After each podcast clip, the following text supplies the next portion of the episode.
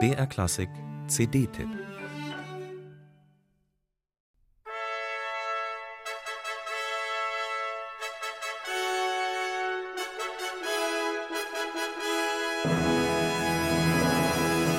Als Student musste Schostakowitsch seine Familie finanziell über Wasser halten. Sein Vater war früh gestorben. Gutes Geld verdiente er im Kino als Stummfilmpianist.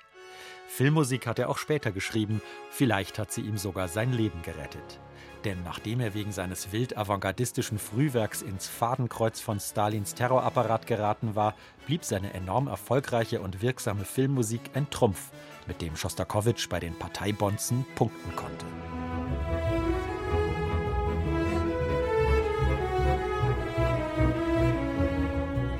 Auch seine Sinfonien erzeugen Bilder im Kopf. Die siebte etwa, ganz großes Kino. Entstanden ist sie mitten im Zweiten Weltkrieg in Leningrad, während die deutsche Wehrmacht die Stadt belagerte. Die Komposition war ein patriotischer Akt des Widerstands. Jedenfalls wurde sie von der sowjetischen Propaganda so dargestellt. Unter abenteuerlichen Umständen wurde Schostakowitsch mit seiner noch unvollendeten Partitur aus der hungernden Stadt ausgeflogen. Die Uraufführung im sicheren Sibirien und mehr noch die ersten Aufführungen in den USA und im belagerten Leningrad selbst machten Schostakowitsch zur internationalen Medienikone.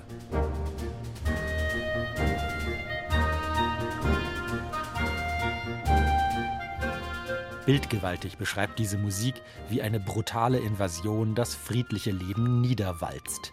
Ein banales Thema schleicht sich heran, erst kaum hörbar, wird penetrant wiederholt und steigert sich bis zu maximaler, ohrenbetäubender Lautstärke. Eine eindrucksvolle Metapher auf das Kriegsgeschehen, ein symphonischer Breitwandbilderbogen, dessen Wirkung sich niemand entziehen kann.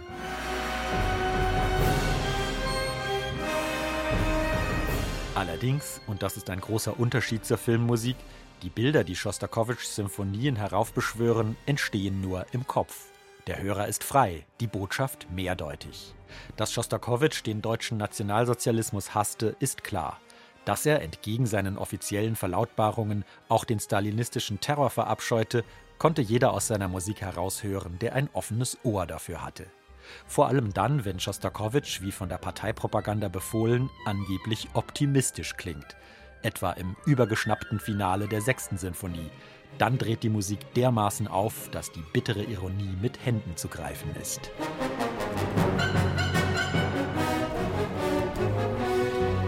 Der Dirigent Andres Nelsons, 40 Jahre alt, Chef in Boston und Leipzig, hat in seiner Jugend in Lettland die letzten Ausläufer der Sowjetideologie noch selbst durchlebt.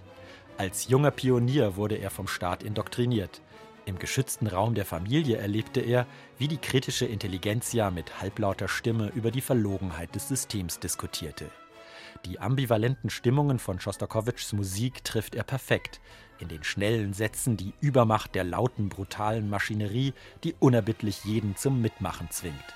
In den langsamen Sätzen die Flucht in die Einsamkeit, in die sich der Einzelne zurückzieht.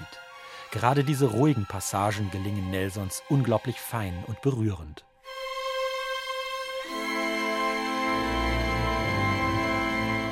Und in den wilden Abschnitten kippt die Musik nie in vordergründiges Lärmen. Nelsons reizt die gewollten Schärfen im Klang gnadenlos aus, hat sie aber nie nötig als Alibi. Sein Boston Symphony Orchestra darf sich gerade deshalb hemmungslos austoben, weil es technisch über den Dingen steht.